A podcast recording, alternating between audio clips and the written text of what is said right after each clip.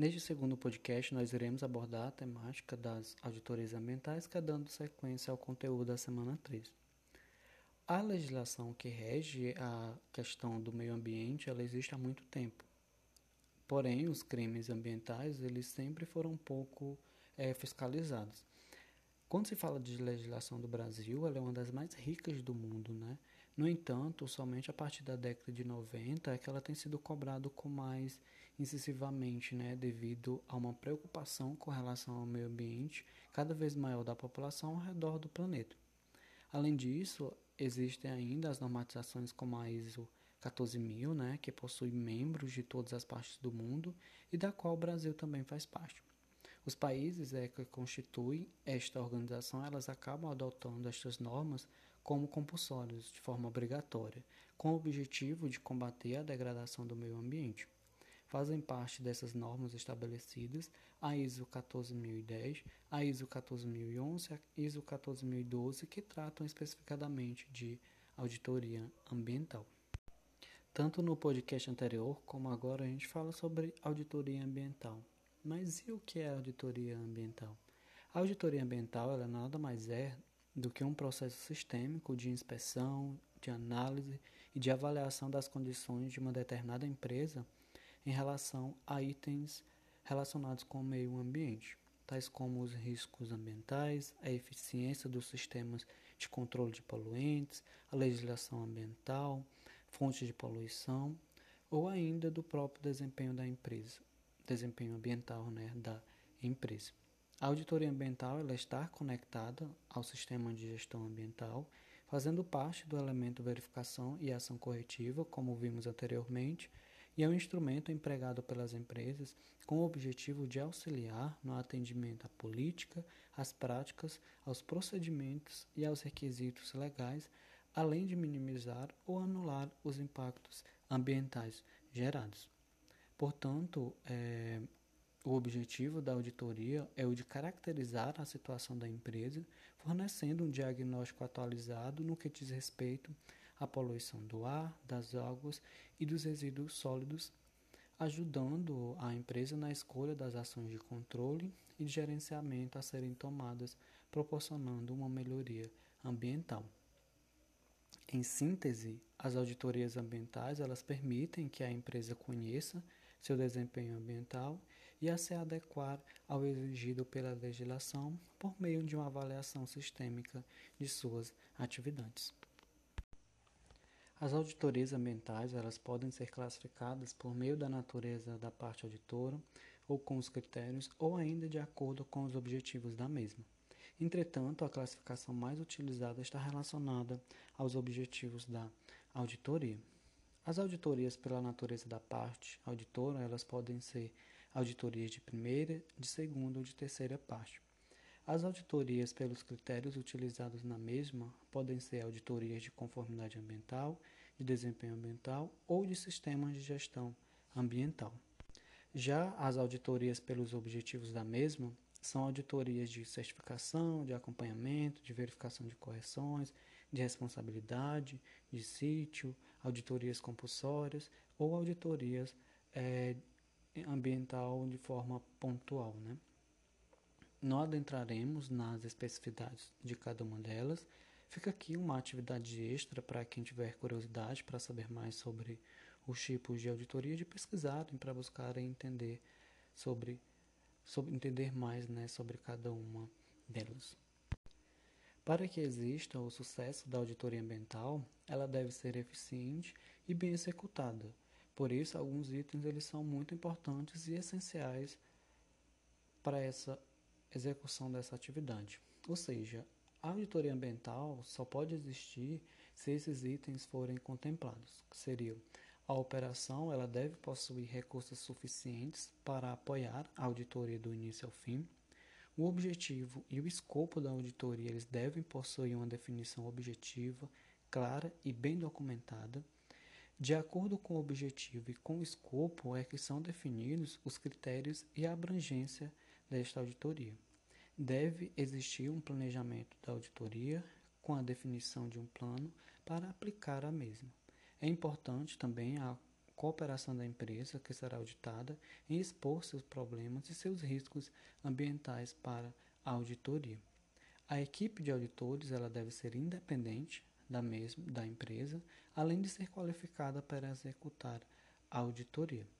Quanto aos critérios da auditoria ambiental, elas geralmente elas dependem né, do tipo de auditoria que será executada. Por exemplo, para auditoria de certificação, deve-se usar os critérios das certificadoras. Para uma auditoria, por exemplo, pontual, eh, serão usados critérios técnicos.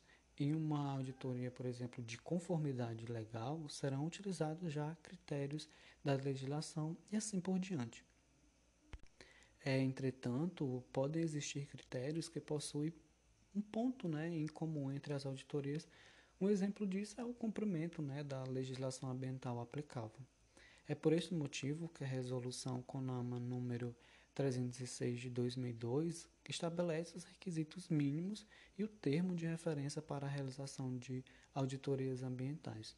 Os, os principais aliás, desculpa, critérios de uma auditoria são justamente a identificação da legislação ambiental federal, estadual e municipal, bem como né, das normas ambientais vigentes aplicadas à organização auditada, a verificação da conformidade da organização com as leis e normas ambientais vigentes, a identificação né, da existência e validade das licenças ambientais, dentre outros critérios que são igualmente importantes a estes. As auditorias ambientais elas podem variar em função do seu objetivo, dos critérios de cliente, dentre outros fatores. Porém, mesmo com essas variações, os procedimentos a serem seguidos nos diversos tipos de auditoria são parecidos. Comumente, é uma auditoria ela possui três etapas principais, que é a pré-auditoria, que seria o planejamento, a auditoria, que seria o trabalho de campo, e após auditoria, que seria a conclusão da auditoria. Quando a gente está falando de pré-auditoria ou de planejamento, a gente está falando da definição né, do objetivo da auditoria, da formação da equipe né, de auditores, da coleta de informações, ou seja, da discussão do escopo, da revisão da auditoria anterior, caso tenha ocorrido, e do estudo do processo industrial de procedimentos, bem como né, da elaboração do plano de auditoria onde deve constar da identificação dos tópicos prioritários, a preparação dos protocolos, checklist, guias e a alocação de recursos. Quando a gente está falando da auditoria em si ou do trabalho aí de campo, a gente está falando da compreensão do sistema de gestão, da verificação do sistema de gestão, ou seja, a verificação das conformidades e não conformidades do sistema de gestão, da verificação dos riscos inerentes e verificação dos controles também inerentes a estes sistemas. Aqui é onde ocorre a coleta de evidências para avaliação e verificação, além da revisão das documentações e procedimentos. É feito aqui o relatório das descobertas da auditoria. Por fim, tem a pós-auditoria, ou seja, a conclusão dessa auditoria, onde há a preparação e distribuição de minuta do relatório, existe a revisão da minuta do relatório, a elaboração e distribuição deste relatório final, além do acompanhamento do plano de ação. A auditoria ambiental é, portanto, uma ferramenta essencial né, para as organizações, pois é por meio dela que é possível existir um processo de mitigação ou até mesmo a eliminação dos impactos ambientais negativos causados por suas atividades. A auditoria ambiental ela assegura ainda a prática efetiva das medidas de prevenção, recuperação e monitoramento é, da empresa. Para finalizarmos o assunto sobre auditoria ambiental, é interessante que a gente entenda né, quem é a figura do auditor ambiental. Se for levado em consideração uma formação técnica, quem quer ser um auditor ambiental, ele deve possuir uma formação que lhe atribua competências né, técnicas relacionadas à gestão e tecnologias ambientais. Desta maneira, existem vários cursos que são recomendados, como biologia, engenharia ambiental, engenharia agronômica, gestão ambiental, entre outros. Porém, em todos os casos, apenas esta formação básica não será suficiente fazendo com que esses profissionais da área eles sempre procurem mais cursos é, como especializações, mestrados, doutorados, cursos específicos, ou seja, quem escolhe atuar nesta área, ela deve estar sempre se aperfeiçoando. Quem um auditor ambiental, ele também deve atender aos critérios que são especificados nas normas e legislações pertinentes.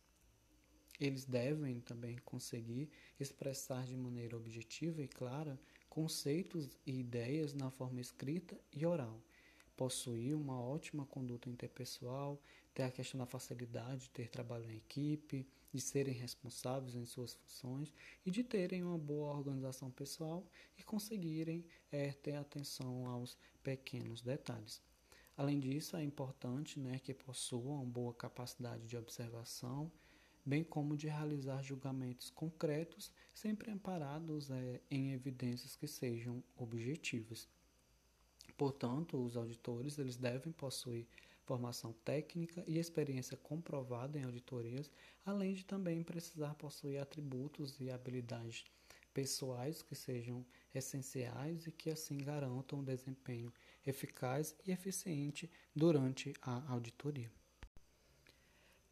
É, dando sequência no material, no slide seguinte nós temos as referências que foram utilizadas nesses dois podcasts e aqui encerramos mais uma semana de aula, relembrando é, que temos o estudo de caso que eu destaquei no podcast anterior. Tenha uma boa semana e até a próxima.